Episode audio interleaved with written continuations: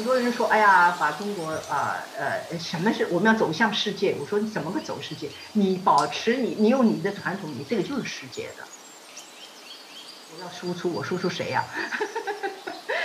应该是一个互相学习、互相了解，才能知道哦，原来这个家族有这么大，都是属于我们人类的。其实，尤其是现在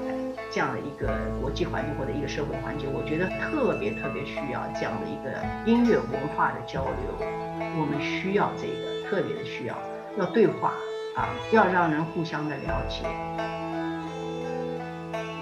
音乐就是与生俱来的一种东西。人本身，我觉得是人的一种智慧，音乐是人的一种智慧，我们必须要互相了解、互相理解、互相尊重。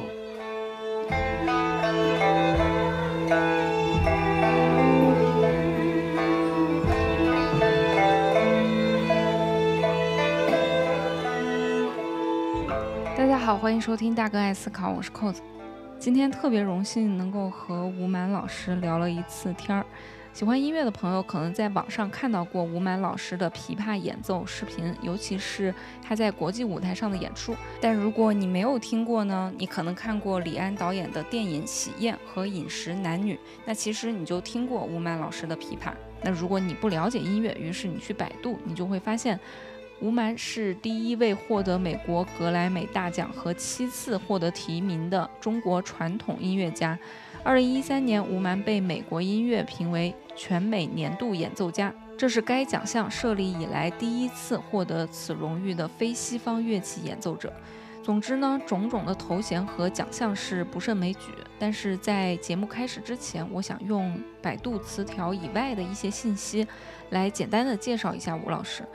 吴蛮生于杭州的一个艺术世家，在一九七七年以全国琵琶第一名的成绩考入中央音乐学院。大学毕业之后呢，又以全优的成绩被文化部第一批保送攻读研究生。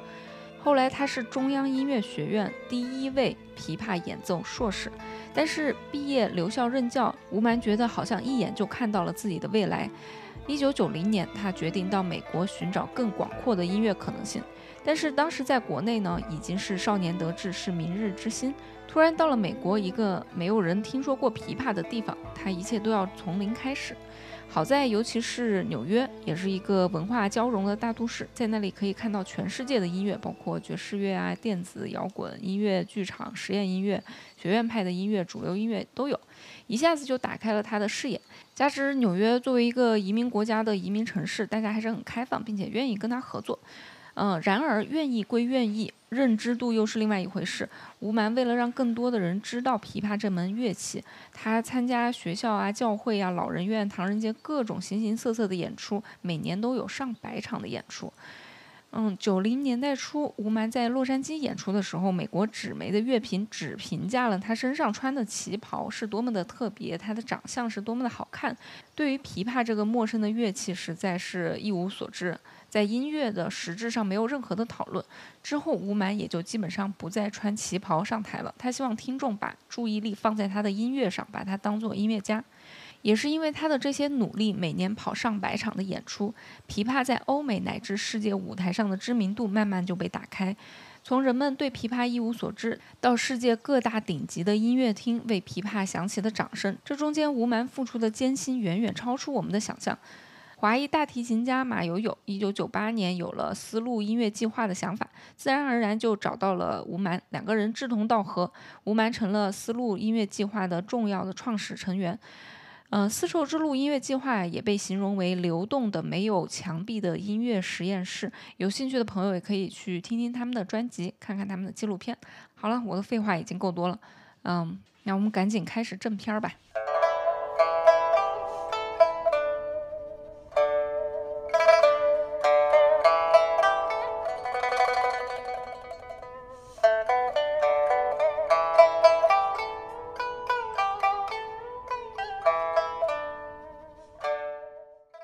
您最近有呃是在做什么呢？我看到您前段时间还在巡演。啊，对，因为夏天是音乐季嘛，好多音乐节啊什么的，就是挺忙的。我其实刚刚上周才回来嘛，你也知道，在美国巡演有音各种各样的这种现代音乐节、室内音乐节，有一些新的作品，然后又去了欧洲，从欧洲回来又在美国东部巡演，跟乐团巡演完了，还做了一个礼拜的大师班的那种教授的那个呃音乐训练营吧，就应该说是这样，对对对对，全球的音乐家。一个训练营也做了一个礼拜，所以这个夏天其实很忙很忙。对，嗯，您的这个行程其实我都在那个 Instagram 上面一直在 follow，有看到哈，对对对，有时候会有时候会放上去，对。每次刷到您的那个 post 都觉得特别开心，就是是吗？那个特别有感染力，就是感觉大家都好开心啊，包括您刚刚说那个训练营，大家都非常。在一起玩音乐，那个氛围特别好。对，跟跟年轻人在一起，因为训练营就是啊，传授一种音乐的一种信念。因为很多人他也未必一定是做这个行业，但是他对音乐的喜爱，啊，也不限乐器，也不限国家，也不限年龄，所以这个就是一个非常开放式的这样的一个呃音乐的体验，所以一一肯定是开心的，没太大压力。对，就是那种包容的感觉，就是像你刚才说的，不限年龄，不限国家，不限乐器。对，这个就是我我看到您的所有的 pose 都有这种感觉。嗯。您在社交媒体上面，就是现在也是有很多呃年轻的 follower 嘛，嗯嗯，然后我看到你还有在抖音和 TikTok 上面，就是讲那个一些乐器的知识啊，然后音乐的知识啊什么的。对 我我其实像抖音啊啥的，都是因为疫情期间才开始的。B 站啊，抖音就是国内一些媒体，很多朋友就跟我说呀，你应该。开一下，因为当时疫情在家也可以这样做。其实我觉得我也没有刻意的有一个特别的，你可以看得出来我的风格各种各样的。有时候，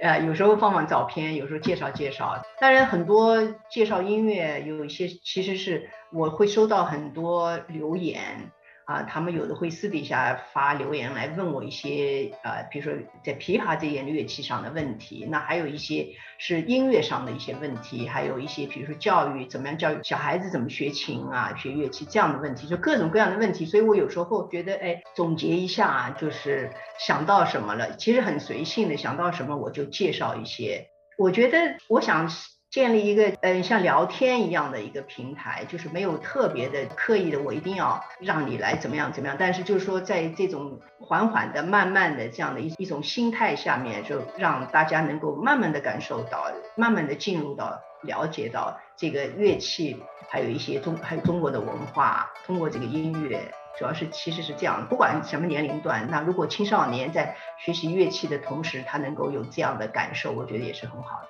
嗯。所以其实不仅仅是琵琶的，就是想希望大家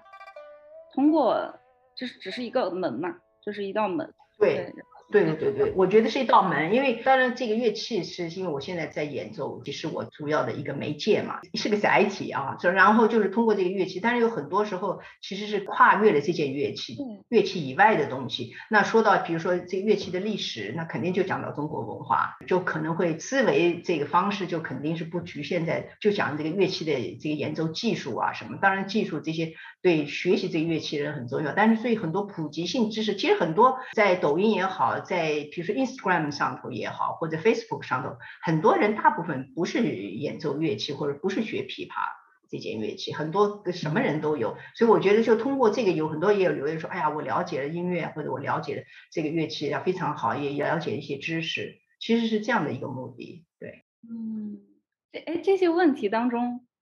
觉得比较多的，大家比较关心的，然后你也觉得比较有意思的有什么？在前一段，呃，有一有很多，其实很经常碰到这样问题，有很多就是问我说，吴老师为什么现在都是女孩子弹琵琶，为什么没有男生？就是男生为什么越来越少？针对这个话题，我觉得这是其实一个很有意思的一个话题啊，所以我就分了两集，因为讲讲了很 讲，对不对不对？我讲了好多，在十来分钟，所以我就分啊六分钟、六分钟或者七分钟这样分开发了两次。我觉得那个里头就是含量很多，都是知识的东西，还有音乐的东西，所以这个其实是一个很有意思的话题，也是一个历史过程，然后还有当下社会一个环境，当下为什么女生越来越多学这个乐器，为什么没有男生？它跟这个整个社会结构啊，这个这个这个 society 啊。都有关系，所以不光是琵琶这些乐器，你现在望眼放去，呃，中国传统的乐器现在大部分女生在做，很多时候这种乐器在我小时候或者我老师一辈的时候，几乎没有看到女生，比如像吹唢呐，谁见到女生那过去？没有人，女孩子怎么能吹唢呐？或者女孩子还有吹笛子，那个时候根本没有，连女女女生拉二胡的都很少，都很少很少。所以我觉得这是很有意思的话题，所以我就很感兴趣，做了一个比较详细的一个介绍。对。看来我是没有看到下集，只看了一集，原来有两集，我回头看。有两集哦，有两集，呃，在在抖音和 B 站上都有放了两集。对，下面一个因为前很多，前面很多人会问，那那为什么很多人就提到那谁谁谁也是男老师，男的什么？那我在第二集我都会讲到，对，嗯。对，我觉得其实您算是推广的这个中国文化、传统文化这件事情，更需要了解的还挺多中国的年轻人需要了解的，不仅仅是 只有美国人。呃，我也是觉得你说的很对，传统的东西确实现在好像介绍的这个途径不是特别的多啊，因为也是你这个就像这很这种很多文化都是流行文化。很快速的，所以可能年轻人对传统的东西现在就是认知，这途径也越来越少，因为大家都求快，很多东西就都简化了，呃，一两句也不透，不是特别深刻，所以很多人都认知不是特别深，都不是很了解，呃，尤其像乐器啊这些，更更有一个呃行业的这种这种方面，像像古诗啊、古绘画呀。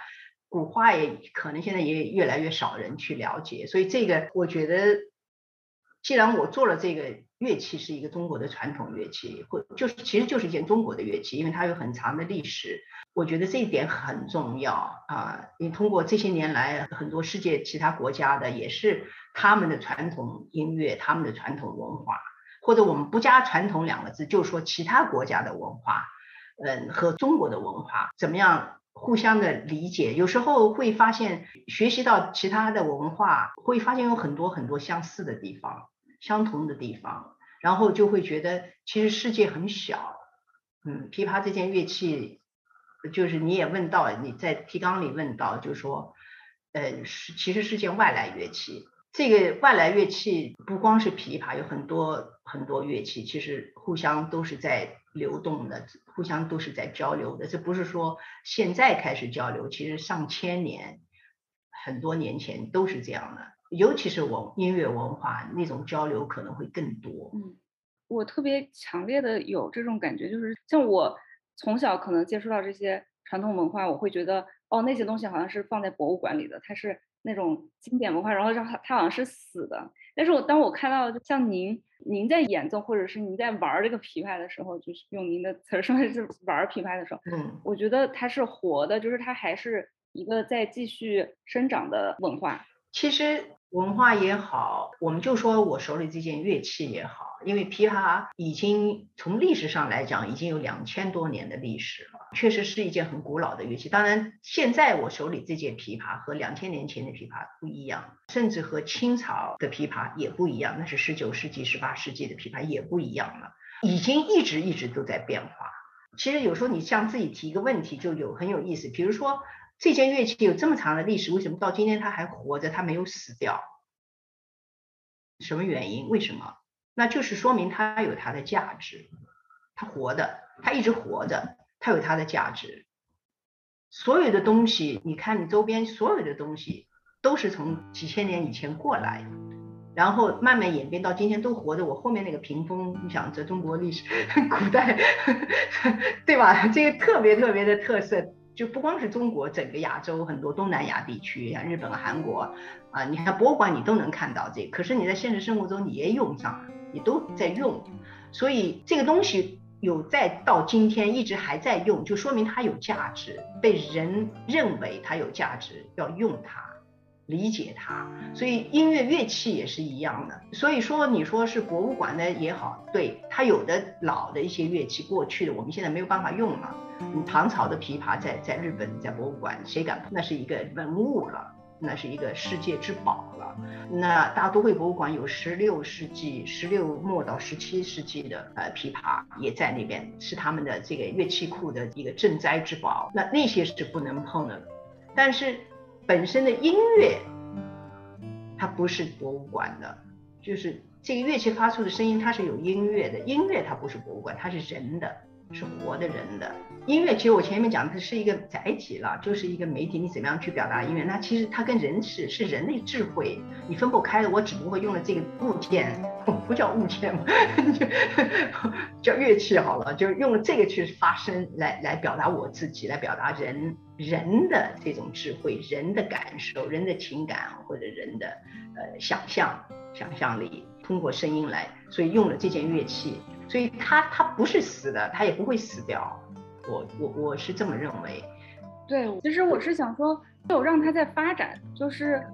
在那之前，可能大家就就只弹那一些曲子，就只有那些固定东西。其实相当于对于一个文化来说，如果你只是守在传统的那些谱子、传统的那些东西，没有让它发展的话，它它这个文化其实相当于就是死了。对，但是这个话题就说是一个，这是可能是另外一个话题，那就牵扯到，比如说，呃，现在的音乐教育，啊，是怎么样教育的？他们的这个思路方式是什么样的？因为讲究技术，就掌握去怎么演奏一个乐器，他并没有去讲到音乐为什么要学这个乐器，这个音乐的背后是什么？怎么样把音乐活了？啊，这种方式方法，就说它还是一个理念的观念。他是应该是这样的，所以他对他对学习乐器，他只是说去演奏，嗯，没有就说想到这是一种音乐，嗯，所以当然我也不能说我自己吹牛说啊，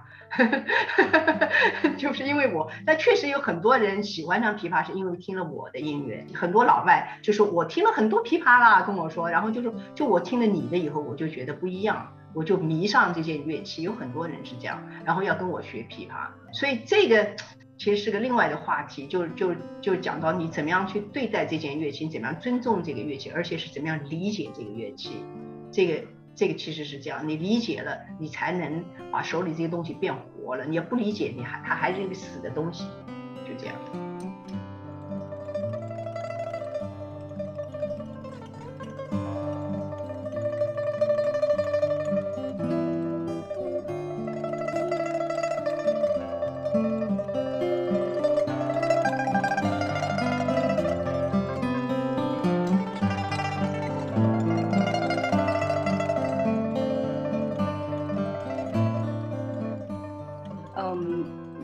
来了美国之后，你做了很多跨界，就是尝试去跟其他东西融合。这个事情不仅是说能够把我们的呃文化，还包括就是琵琶让更多的美国人了解到，同时也让他自己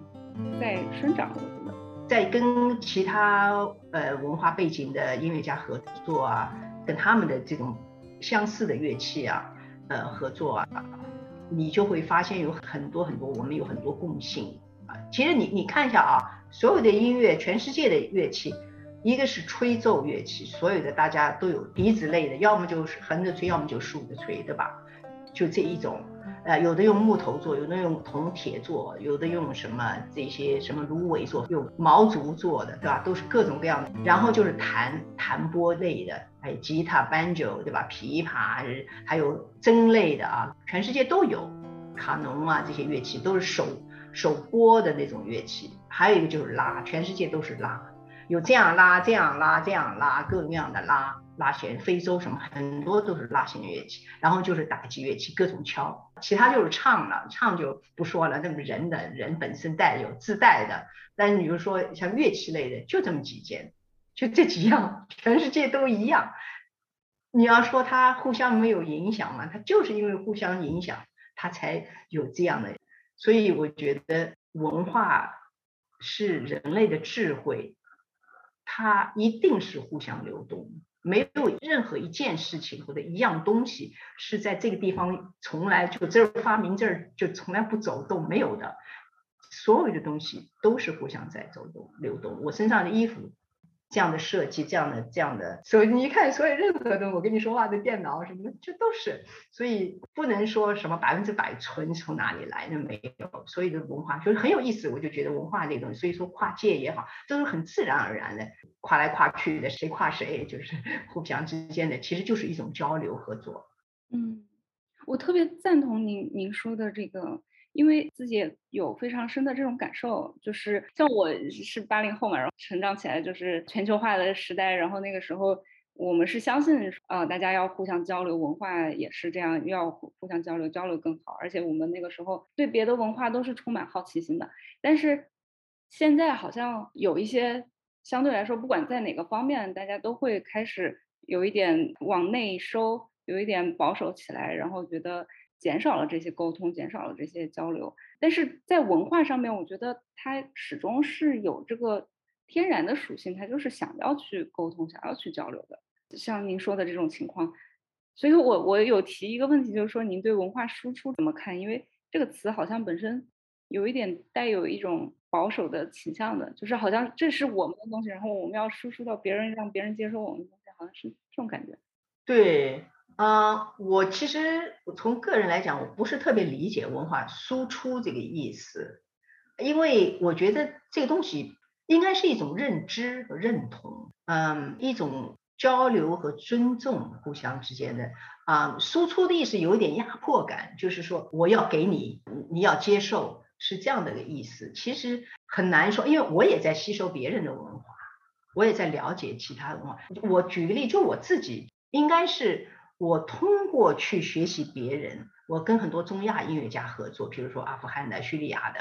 塔吉克的、乌兹别克的，我们比如我们现在叫丝绸之路国家哈，那因为琵琶就是从中亚过来的，几大文明国，一个伊朗，一个印度，那还有中国文明，对吧？这这都好几千年，所以其实很多乐器是从伊朗，今天的伊朗啊，以前的波斯，呃，传过来，所以中亚一带有很多就是琵琶的兄弟姐妹们。就是 各种乐器其实都是琵琶的祖先，或者同时代的发展的。那因为这么多琵琶以前也是这样横着抱的，你看很多壁画什么的。那经过了两千多年，那我们中国人慢慢的形成了一个自己的乐器。所以我自己是因为通过跟别人的学习和了解，我才更认识到我的琵琶，我更理解了我自己手里这件乐器。你说我的合作是输出吗？我没有在输出。我在交流啊，我在学习别人，但是我在学习别人跟别人交流同时，别人也在学习我，我们也我们在合作。一个我今天下午还听了一个我们刚录完的一个录音，还还没出版，要可能年底或者明年出版，是一个就是整张唱片都是和中亚音乐家的。但是琵琶在里头，我先生跟我说：“哎呀，声音这么柔和，感觉找到那个 找到它的根源的那样一种感觉。”我觉得我说是啊，因为我在演奏中，我在跟他们的乐器碰撞中，我找到了那个那个感觉，那个感觉就很难说出来的，无法用语言来来表达的。这种琵琶是在我们汉人里面没有出现过的那种声音。其实你看，我就找到了琵琶的另一个故事，或者它另一种文化的背景。所以其实。呃，输出这个词儿，我觉得有点压迫感。我更喜欢用的是认知、认同和尊敬、尊重这样的词，互相之间，这样的话可能就会更，其实更认清自己了。你在学习别人的时候，其实你就更了解自己。你在学习同时，其实别人也在学习你，啊，也在认知你对你的认知、对你的尊重。所以我觉得文化、音乐、艺术这个东西不可能停止的，没有办法就说啊向内啊，我不跟你交流，不可能，因为我这东西本来就是你的，你那个东西本来也是我的，对吧？我们互相之间一直在那儿都有，你有我的影子，我我也有你的影子，我们互相之间是像个镜子一样的。文化就是这样，文化、宗教都都是一样。对对对，太对。真的是要跟别人交流，你才能够知道自己的长处、自己的精髓。太太对了，你不去看别人的东西，你根本你你连自己的优势在哪儿都不知道。太对了，其实就是这样，就是我是通过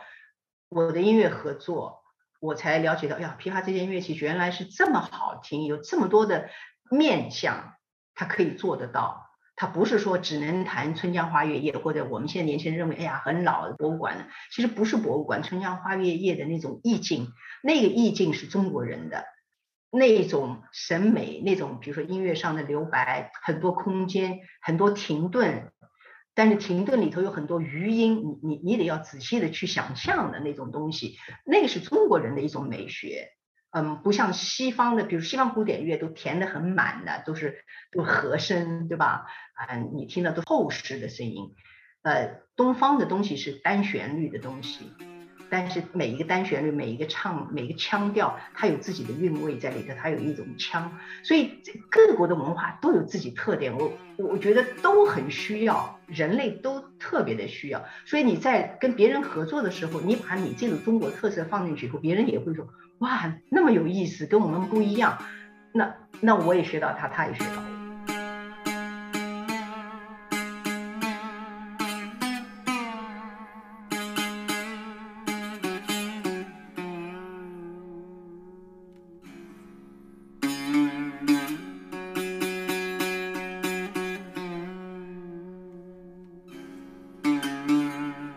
这个这个就是啊，这这张就是 Borderland。呃，边疆叫做，然后里面有呃有桑诺贝尔唱，对维吾尔族的，有那个，对对对对对，这个当当当当当当当，这是呃即兴演奏和塔吉克，塔吉克斯坦的杜塔尔和那个杜塔尔太牛了，那个杜塔尔，那个 s r o j s r o j 好多什么杜塔尔啊，什么通过这些。对呀，其实你像塔吉克、乌兹别克，就是跟维吾尔族很像的东西。很多音乐就是，特别是呃呃乌兹别克斯坦啊那个，所以我们有时候我们聊起来就聊了很，因为我跟维吾尔族很多音乐家也很熟，非常好，他们现在都在乌鲁木齐，我们也有以前合作过，啊，我也学到了很多呃呃琵琶祖先的东西，对我们合作都很愉快，对。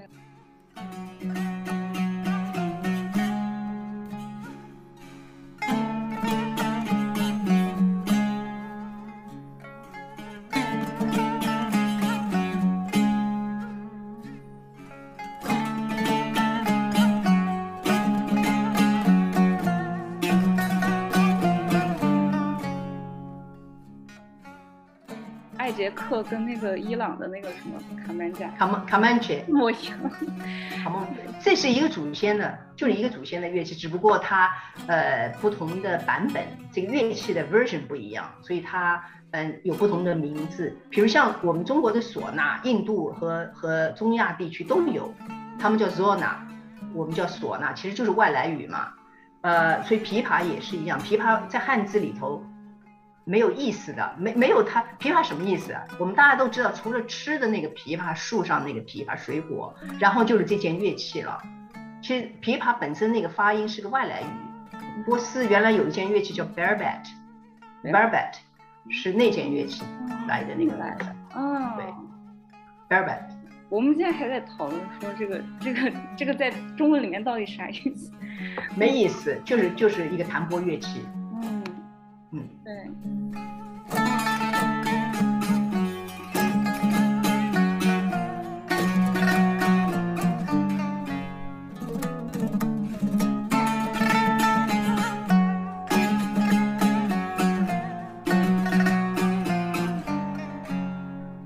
之前的那个呃丝绸之路纪录片里面有拍到华阴老腔，啊，那个跟呃刀郎木卡姆听起来特别像。对对对，很粗犷的那个木卡姆有很多种，尤其维吾尔族的木卡姆，我是喜欢听那个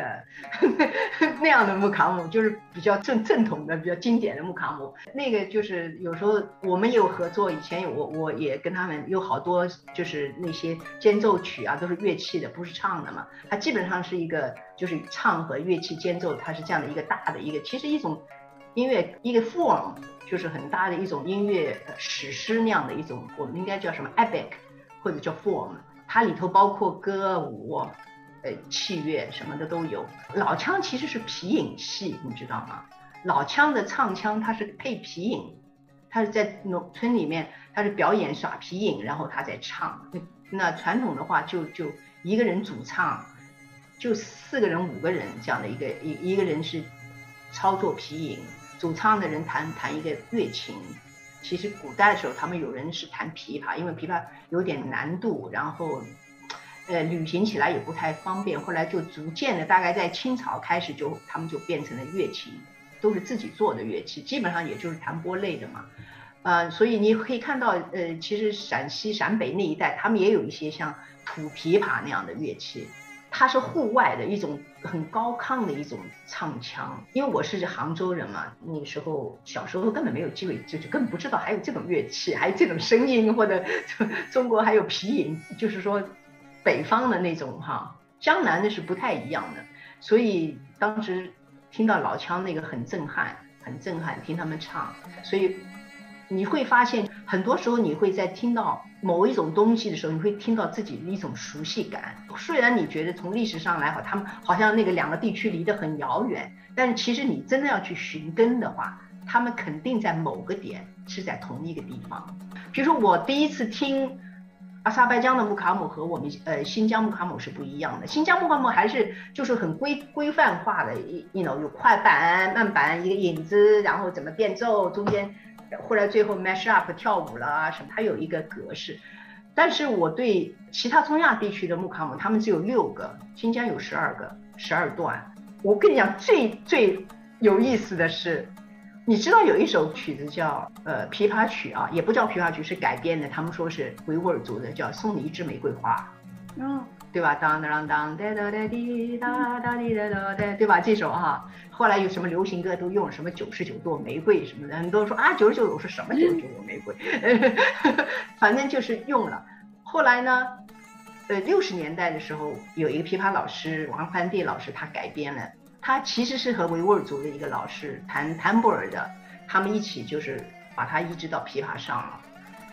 但是我很有意思的是，我就前一段时间，我和我的呃乌兹别克斯坦的朋友、塔吉克斯坦的、叙利亚的和土耳其的音乐家朋友，我就弹了这个小段、小片段，就是这个旋律。乌兹别克的那位那位兄弟啊，说这个是乌兹别克的，是我们的。然后那，塔吉克斯坦说没没没，我们那儿也有。然后那个那两位叙利亚说的，这个其实土耳其就很多这个曲调。我们都听过，后来我们就我说不对啊，这是我们新疆的。我我我还特别问过维吾尔族的朋友，我说你这个曲子到底是哪里的？他们说他们也不知道。最后我们大家七十八十就发现，其实这个就是中亚国家的木卡姆的一个一个最基本的一个调子，很熟悉的这样的一个一个旋律的这样一一个一个调子或者一一个音阶。这样的一个是来自木卡姆的，大家都会用，那只有一点小变化而已。所以你就发现很多东西，你认为很遥远，像这个我前面讲的这个阿萨拜疆的木卡姆，他一唱起来啊啊啊啊啊啊高调唱起来的那个，我就觉得很像很像维吾尔族的一些歌曲，就是一些传统的东西。然后他们也说，他们也熟，也会有一些民歌，他们也会唱，就是。我们新疆地区的，所以我觉得很多东西真的是你其实稍微关注一下周边，身边你一扭头一看周围，你会发现很多东西其实就在你的身边，只不过我们平时不注意。所以说很多东西，我就说在某一个点，其实都是在一个发源地，然后慢慢的形成了自己，大家走开了，形成了自己。那琵琶这件乐器从。从波斯一直传到中国，在唐朝的时候，后来我们变成了这样一件乐器。好像到了日本，他们叫比瓦，还在，他们也是，他们基本上保留还是一个比较老的一个形式，对吧？在韩国它也有，我们中国叫琵琶，他们叫比瓦。比瓦，比瓦，嗯，呃，汉字是一模一样，只不过发音不一样。那韩国现在他们也在寻根，他们也找到，也是他们有琵琶这件乐器有的。啊，越南也有琵琶。其实你一看周边，不可能说这个乐器就是中国的，这个这样说不对。只不过中国形成了把这个琵琶汉人发展成了今天这样的一件乐器，琵琶这样的乐器，这样的一种音乐的语言，这个乐器的语言变成了汉人的一个乐器语言。但是这个是经过很长的历史，两千年的历史，但是它周边有很多很多。相同的乐器，兄弟姐妹很多，所以说我不能说这就是我中国的，我要输出，我输出谁呀？应该是一个互相学习、互相了解，才能知道哦，原来这个家族有这么大，对，都是属于我们人类的，其实对，属于世界的就要把它归还给世界才。所以很多人说我们要走向世界，我说你怎么个走世界？你保持你，你用你的传统，你这个就是世界的。是的，因为有很多的海外华人其实都在他们自己的领域，不管是呃哪一个领域，可能不只是音乐吧。然后他们都在尝试去做什么，让中国文化让更多的人知道啊，这些是这一类的事情。您是做的很成功的，就是 真的是让很多的美国人知道琵琶。现在我觉得白人基本上都知道吧，基本上稍微有一点了解。现在对对，不光是美国人啊，很多国家都知道。对，而且琵琶这个名字也比较对他们来说也比较好记，然后真的很多人都知道。那这个其中您有什么？经验可以分享，我觉得其实刚才已经说到很多了，就是对，当然现在啊，很多媒体给了我很多荣誉啊，不管是西方也好，呃，华人也好，就是呃。包括自己的就是出生的国家中国也好，都给我给我很多荣誉，其实是对我的这些年来应该三十年来的那个工作的一种肯定。很多西方媒体啊，那我就是给我什么美国艺术家这样的头衔，或者是给我二零一三年是我是呃 The Instrumentalist of the Year，就是演奏家年度演奏家，因为每年只给一个嘛。呃，这原来都是西方古典乐器，我是第一个。呃，非西方古典乐器，就是所谓世界乐器、传统乐器，我是第一个。有很多奖项给我，就是我是第一个什么女性啊，第一个什么 传统的演奏家啊，什么，就是我觉得这种荣誉啊，其实是对我三十年来的肯定。那其实我觉得我个人最欣慰的就是你刚才说到的，现在很多人知道琵琶这件乐器，不陌生了。嗯，不仅是在做，在美国，因为美国，因为我住在美国，其实我去欧洲，你看现在像德国的乐队、英国的乐队都会邀请我去跟他们合作，那就说明他们对这件乐器的理解，他们对这乐器的认知和有需求，他觉得他需要介绍给他们的观众这件乐器啊，还有很多像我跟很多中亚音乐家的合作，包括非洲音乐家的合作。就是慢慢越来越越来越多，还涉及到很多领域音乐。但是我在做这件事情的时候，其实就是热爱音乐，很简单。我没有说我要干什么干什么，我要什么走出世界，什么介绍文化，没有。我就是因为对音乐的热爱，我从小学了这件乐器，我觉得这件乐器太酷了，怎么会人没人知道呢？虽然很难哈，要有一种一定的自律和坚持。啊，但是我觉得这件乐器很丰富，它的音乐语言非常丰富，所以我觉得有必要让大家了解、听到这件乐器。那么以前是因为没有这个机会，我想三十年前也很少从中国来音乐家来到美国或来到西方。那那这三十年来了，很多人进进出出，大家有交流了，所以也是一个很好的契机。但回头一看，就发现确实自己做了很多很多工作。我们家先生他们都会说：“他说，哎呀，你真是一个非常努力的人，所以 就是坚持，很有自律这样的一个。其实我觉得这个很重要。你说成功，我也不知道是不是成功，但是我觉得除了天赋和热爱啊，就是自己的一个信念很重要。热爱和和坚持，这个肯定是。”我想很多所谓的我们叫成功人士也好，他一定不可能有一个捷径，这个肯定没有。所以我我肯定要跟我的 年轻学生们说，真的没有捷径可走，没有办法，你一定要一定是每一个人有这样的一个经历过，要坚持，然后你真的是真心热爱你所做的这件事情，然后你坚持，你一定会成功。任何行业都是。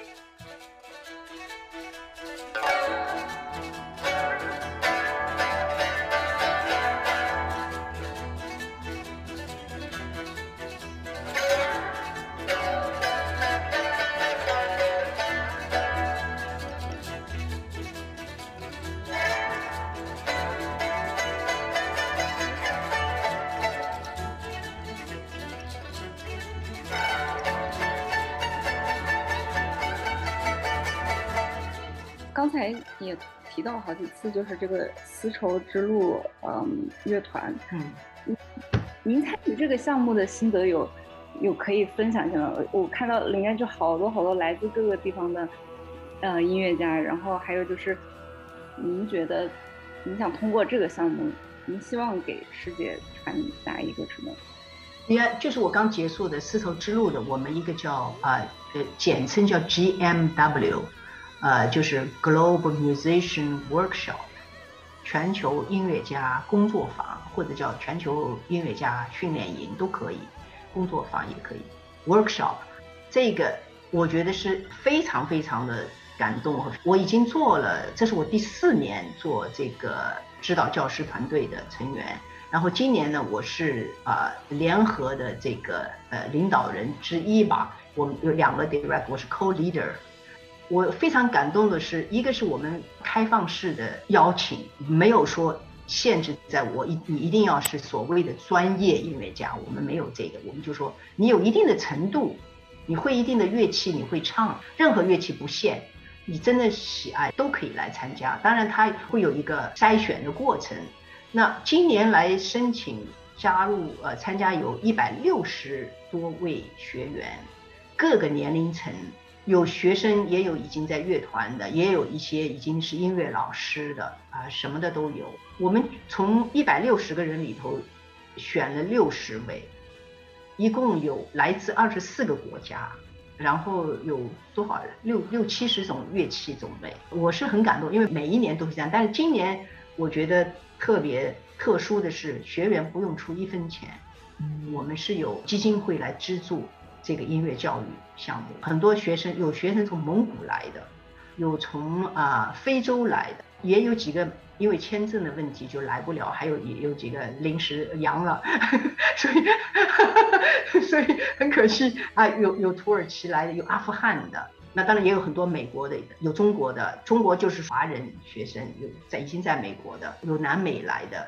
非常感动的是大家，你你可以看到很多照片，就是这样，大家在一起很愉快。就是完全就是欧开放式的心态，互相学习，没有说我要输出什么，而是我要吸收什么，大家都是这样的一种心态。每一个晚上是可以自由组合啊，学员们自由去演奏。呃，有一天是波斯之夜，就是来自伊朗的音乐家，他们来领头来演奏伊朗的音乐，然后所有的学员都可以跟他们学。有南美之夜，然后很多国家有从什么 Venezuela 呀这些国家来，他们会带领一下演。有中东的，有阿拉伯国家的音乐，有中国的。我们一个一周每一个晚上有六个不同国家地区的呃音乐家来带领，来大家来学习，就是自由的一个 jam session，自由的一个一个这样的一个一个合作。除了白天要跟我们教师学习的话，那我们我有四个组的学生。来这组里的学生就来自各国，什么乐器都有，什么大提琴、小提琴、中提琴、钢琴啊这些，然后口琴还有还有 sitar，印度的 sitar 琴，然后有中东的 wood，还有日本的 koto，日本的筝，蒙古的筝，还有二胡，中国的有琵琶，就是什么都还有唱，什么的都有。你想很有意思，因为我们每个老师都是来自不同的国家。有他的文化背景，所以我们教教授的都是自己传统的。我教的是中国民歌，在中国民歌四个不同的中国民歌，在民歌的基础上，我们让学生没有乐谱，完全是传统的口传心授的方式。我唱，你唱；我唱，你唱。你唱会了，你在自己乐器上去演奏，把旋律学习到。然后我们再开始一起来做改编，我们这些乐器组合怎么样能够做成一首完整的作品？一个小乐队。然后我们周末的晚上在波士顿的新英格兰音乐学院的音乐厅 Jordan Hall 首演，每一组的学员都要上台。我们有八个老师，八个组，每天晚上有八组学生演奏不同国家的。就热闹极了，就疯了。这些人啊，有的都跳起来了啊，有跳的，然后有学呃以色列人的那种婚礼的音乐啊，手风琴一拉哇，全都观众都跟着一块哇都跳起来了。就是就是这样，有的都跟着唱起来了。尤其是现在这样的一个国际环境或者一个社会环境，我觉得特别特别需要这样的一个就是音乐文化的交流，我们需要这个，特别的需要，要对话啊，要让人互相的了解啊，所以这个我觉得是一个就是很重要的一个理念的输出。听起来我觉得，可能天堂也就不过如此，就是就不同的人在一起，真的就是因为因为你你 听哭了，就是我觉 得就是像您说的。我们现在需要对话，需要交流，而音乐可以是一个这个渠道，因为，因为他的那个东西是没有办法否认的，就是对你你可能谈论政治，你还有很多东西可以去去否认说啊这个不不好，那个不好。但是音乐好像这是人性本身的东西，它对音乐，音乐就是人性本身，人与生俱来的，每一个人生里都有音乐，这种就是一种文化，都是就是我们必须要互相了解、互相理解、互相尊重，因为每一个音乐种类、每一种文化种类，它存活在这个地球上，我觉得它是有价值的。你比如说像跨界这种词儿哈，我现在很少用跨界，我用的就是合作。那过去也就是合作，以前很少我就说哦 cross over，what do you mean cross over？谁 cross 谁呀？呃，所以我后来我我还是回到了原来的，我就有时候开玩笑我说，我觉得还是一个 collaboration，合作是平等的，是互相尊重的基础上，所以在合作的过程中是互相在学习。当然你肯定是志同道合的人，你才能合作。对吧？所以音乐就是就是这样，就是我认可你的，我喜爱，我喜爱，我听了一些东西以后，我就进到我的心里了。就像你说的，有些东西是没有办法去用文字或者用什么来表达的，因为与生俱来的音乐就是与生俱来的一种，我觉得是人的一种智慧，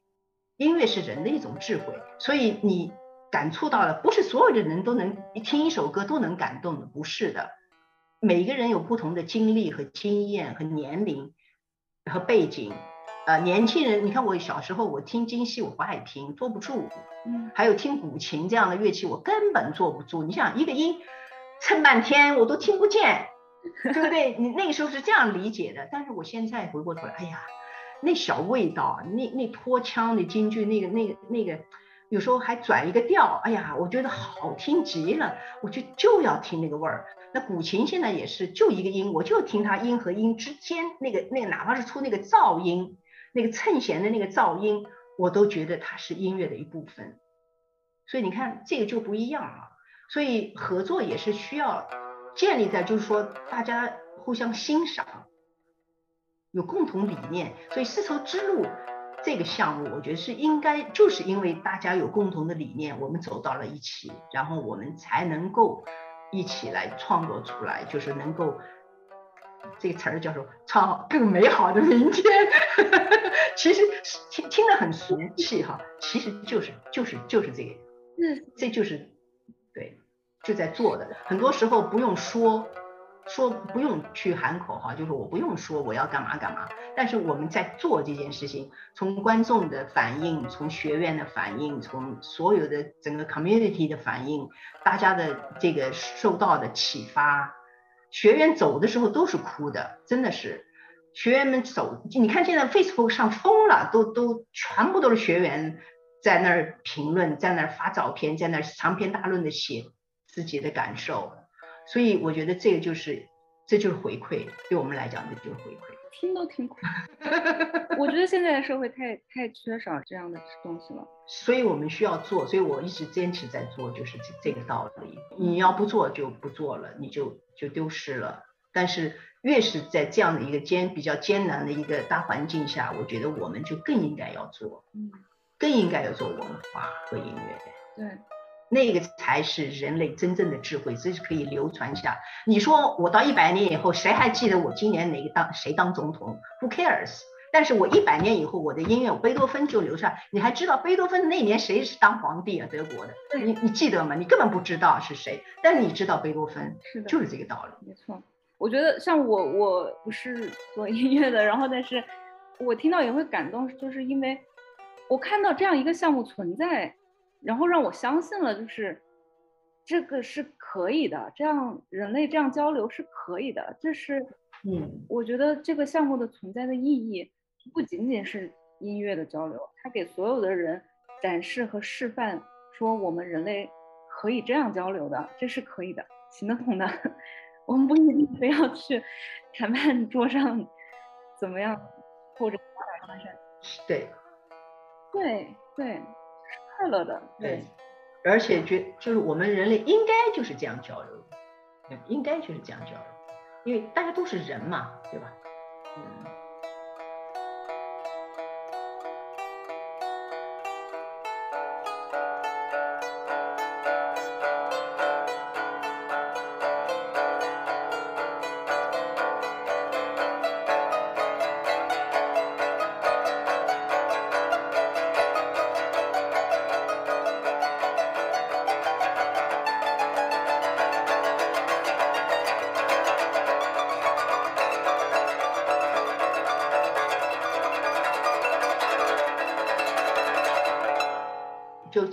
回到前面话题，就是说现在这个环境，我们更需要做事，我们不能停下来，就是让人家知道，不仅是让国内年轻人知道，我们这样的音乐家在做什么样的音乐，有什么样的理想，我们还是有理想的，也也是让世界知道我们中国有好的文化，文化传统不是近五十年，文化是更早，我们有自己的文化，有自己的这个传统，这个我觉得很重要。中国人是非常聪明有智慧的人。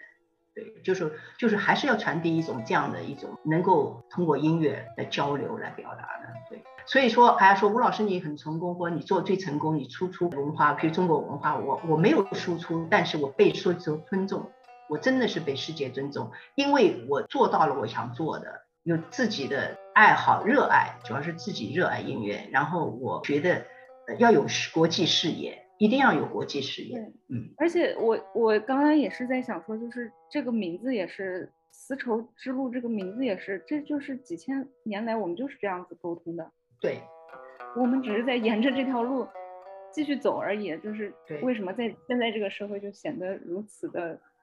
稀罕？对对对，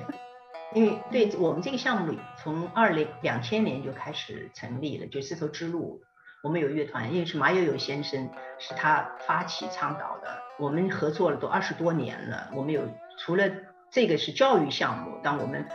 就是有音乐会巡演啊，全世界的啊巡演。那因为这几年疫情关系，我们就是就没有走到别的国家。我们以前就是亚洲啊，也去过好多次中国，也去过呃周边的一些亚洲国家。然后也去欧洲，也有发行很多唱片。丝绸之路乐团，我们有唱片，得过格莱美奖，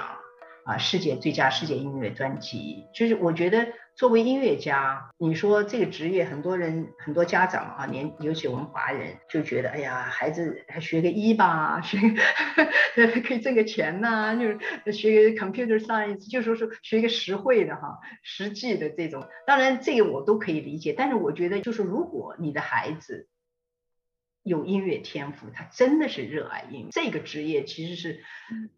也是非常需要的，很重要的一个角色，在人类中，在社会中，呃，音乐家其实是一个非常重要的一个媒介，文化交流是一个，我觉得责任其实很重大的。有时候大家开玩笑说，音乐家是一个 global citizen。对，这个真的是，尤其是在全球化到走到现在这一步，大家。觉得呃那个开始在说全球化不好了，开始在说我们每个国家都觉得自己是在受害了，开始有这种想法的时候，我觉得真的回到最初的地方，我们人类最开始是怎么去沟通的？对，我觉得这个真的很重要。因为没有沟通，就没有琵琶，今天就不会有琵琶这件乐器在中国出现，就是因为有沟通。嗯，而且沟通的。前提是就是像您说的平等，互相尊重，对，还可能非常重要，对。好吧，那今天也聊的差不多了，谢谢谢谢吴老师抽出时间来跟我们聊天儿。好，不客气。谢谢谢谢吴老师。嗯，哎，好，再见。好，再见，再见。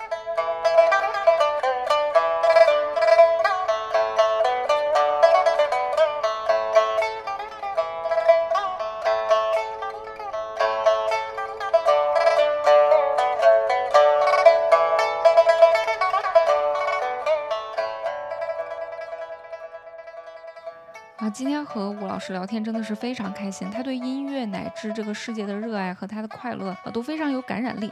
昨天读到吴老师之前发表在《人民音乐杂志》上的一篇文章，他也写到说，认为未来的琵琶演奏艺术将回归传统，所谓的发明琵琶演奏技术，或者是模仿其他乐器演奏手法的方式，或许不会再是未来的重点，而是尽量去传承祖先留下的琵琶演奏手法和语言风格，然后更好的去运用它们，衍生更多的艺术作品。吴老师曾经在其他采访当中也提到过的，开放和交流，互相学习，并不是说。你要用二胡去拉小提琴曲，用古筝弹得像竖琴，琵琶弹得像吉他，这不是，并不是这个意思。这样的民族乐器反而会失去自己本身的特色。就像吴老师在刚才的节目里面说到的，交流合作、互相学习，其实是为了更好的了解自己的特点，找准自己的位置，这样才能够真正得到世界的尊重。所谓的革新，其实是在深厚的传统根基上，然后再从创作和音乐内容上去下功夫，而不是改变琵琶应有的语言特色。而且，琵琶应该多和其他文化背景的乐器组合，才能够凸显琵琶的传统特色。另外，他还提到说，回归传统音乐本质的另外一个方面就是即兴，演奏者的即兴也应该是未来融入世界音乐演奏领域的重要能力。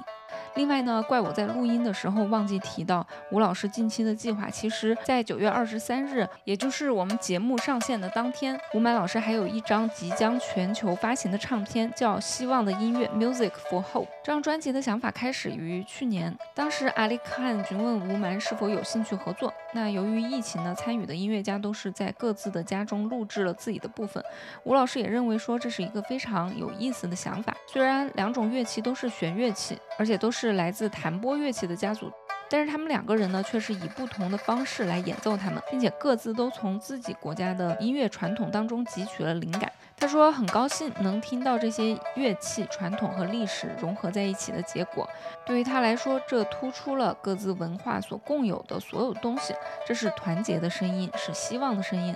那专辑当中的五首曲目呢，也捕捉到了即兴创作的这种自发性，同时也保留并且尊重了传统的结构，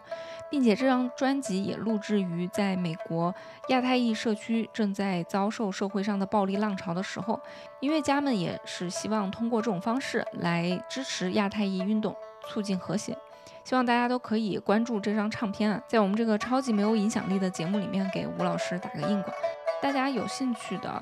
呃，我再次推荐丝绸之路合作团的音乐，以及大家有时间的话都，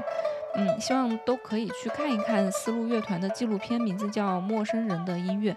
也推荐吴满老师在一席的演讲以及他的所有专辑。好了，今天的节目就说到这里，感谢大家的收听，欢迎大家留言、点赞、评论、转发。好，我们下次再聊，拜拜。